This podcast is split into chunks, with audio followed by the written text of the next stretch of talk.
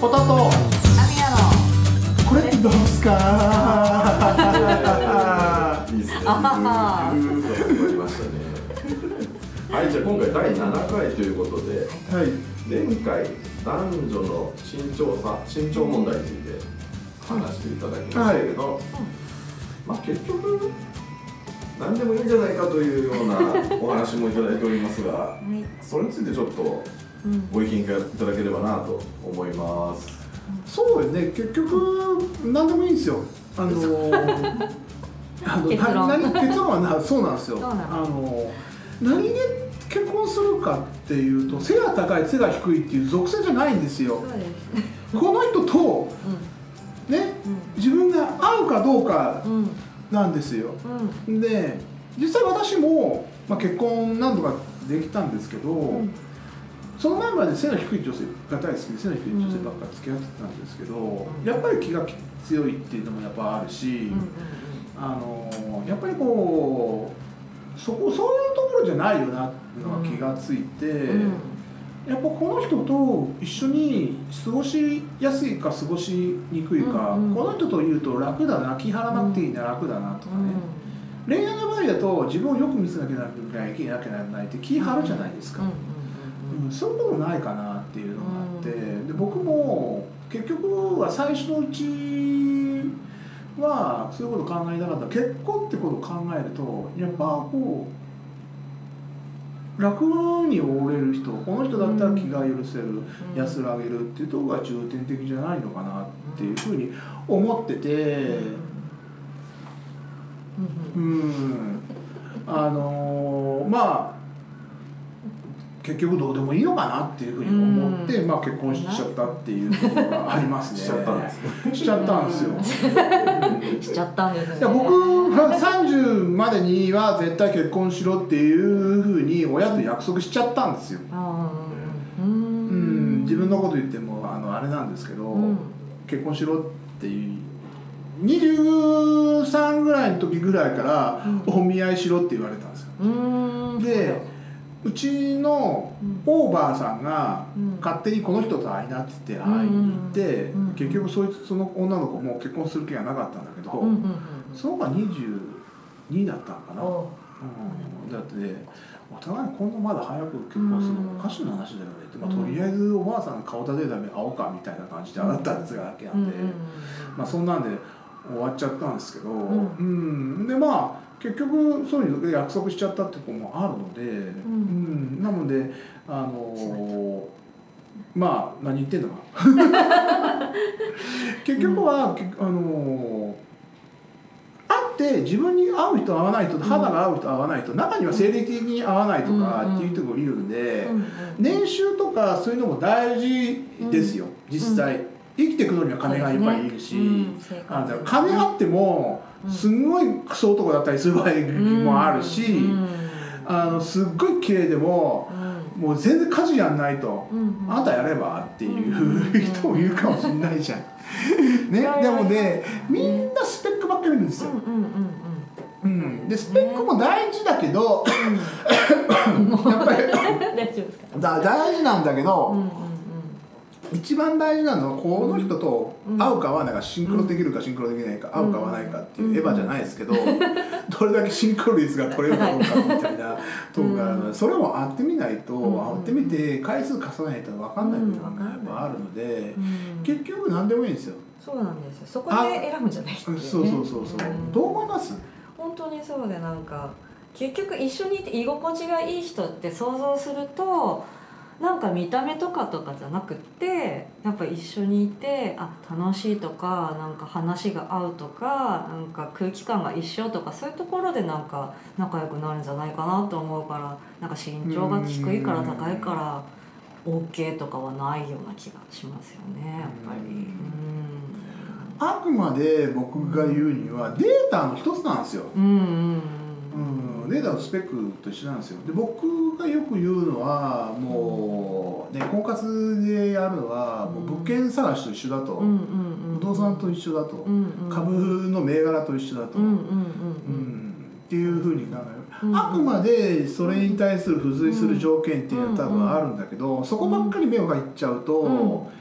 何かを逃してしまうところが絶対あるのでねすっごいあのここ銀座で「一等地です」って言ったんだけど、キャバクラの上で 夜めちゃくちゃうるさいとか、っていうことも実際あるし、なのにめちゃくちゃ高いと、なんで私こんなとこ住んじゃったのみたいな、おかしい。おかしいなっていうことも実際あ,、あったりするので、まあね、ちゃんとそういうところを、この人物件的にいいで飛びつくんじゃなしに、本当でいいのかとか、この人でいいのかとかいうのを見極めてもらいたいなっていうのがありますね、男も女も。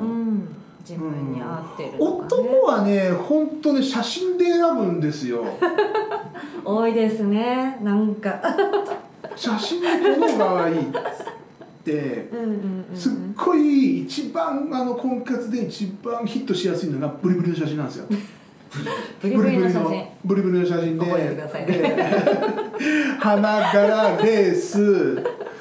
花柄レース。あと花柄レースね。うん花柄レース。あともう一つあったら忘れちゃったんですけどあのいうのがやっぱりいまだに受けるんですよ。男のそのあれをくすぐるんですよ、うんっていうのががやっぱりああるんだけどやっぱそういう人はやっぱ多いです、うん。最初はね多いよねそうそうそうそう。で、あのー男もやっぱり写真でやっぱり選んでしまうっていうのがやっぱりこうあるので、写真も大事だけど写真の横にあるプロフィールを舐めるように読めと。なめろ。舐めろ。一応なペロペロしちゃえと。うん。そこより写真そうそうそう。写真は偽装できるんですよ。どれだけでも可愛くできるんですよ。身なりとかっていうのは。けどプロフは偽造できないから、うんうんうん。プロフを見てうん。その子を頭の中で想像しろ、うんうんうんあこういう子だなこういう子だなって、うん。こんなことやってきたなっていうのを想像しろ、うん僕は言いますそうすると、あこの人いいんじゃねえのっていう、うん。うん。でもねみんな男ってそのキャバクラ感覚って言ってるんですけどキャバキャバクラとかまあ言っちゃうと風俗感覚って言っちゃうんですけど写真で選んでしまうっていう。この子みたいな。この子っていう。けどその子って選んだらめっちゃくちゃ、あのあかんケースもあるわけですよ。ケースですね全然綺麗なだけで喋るの下手とか綺い麗なだけで下手くそとかごめんね共感しづらいね、まああの女性を目の前にこういうこと言うのはなんなんですけど、まあ、けど僕は何でも言ってくっていう主義でこのラジオ始めてるっていうところもあるのでとこもあるけどやっぱりそのそういうところだけ着目せずにプロフィールとかこう見てきてうん。結局あこの人合いそうだなっていうとこからスタートしてもらえばいいし逆うんに写真隠してうんうん。やるっていうのも手なんですよ。一回ねどうよこのこの子は。この子は？っていう写真写真撮て。影あこの子いいなと思った時にピロンってめくるっていう。さあ見ようかみたいな。でもねパソコンの画面かなんかに黒い紙をこうぶら下げといてモニターかなんかにこう黒い紙ぶら下げといてでこの子いいなと思ってピロンって見るっていうのも一つ手かもしれないです。うん。そういう感覚でちょっとやっていただけたら楽しいかもしれない楽しいです楽しいです。新しい見方ね。新しい見方で。でいますもんそういう人仲人さん仲人さんでうん。写真見ると判定ずれるかそうらですね。うん。ペロンって隠せ。先入観がねついちゃうからね。そうそう。なのでうん。画面に紙貼れって画面に紙貼る 紙貼れっていうのがあるんですけど、うん。僕もその一つでっていうかな自分が本当にこう迷っ悩んでいる時にまあ女性もですけどうん。迷っている時。私のタイプが分かんないと。誰に選んでいいのか分かんないっていう時はもうか多分その写真が相当、うん。うんえー、と自分の考えに対してジャミングっていう妨害をしている場合があるんで。うん、僕は隠してしまって選んでしまった方がうん。ストレートなことが出てくるかもしれない、うーうんん。なので僕はその会うにしても、うん。うん、大体うん。そのプロフィール写真を持ってあるから、うんうん。うん、3割減ぐらいで考えた方がいいよってあれ言って。けに最初にこういいなって見せるのも一つの手なんで、そういうふうに引きつけてもらって、あとは自分あとはもう自分で自分で考えればいいのかなっていうふうに思っております。うん。どうでしょう？こんな感じで。はい、ありがとうござい。ます。まあ身長差、見た目だけで飛びついちゃいかないよと。本当にそうですね。プロフィール何のためにあるのか。うん総合的にしっかりと見極めてねそうですね。隠しといてペロって見るのもなかなか面白いですね。おつだねペロって見て戻して次っていう。でも自分の特性わかるじゃないですか。そうですね。うんこういうのが大切だなっていうのが分かなと思います。といったところでじゃあ第7回はい。じゃあまた次回お会い。さよなら。さよなら。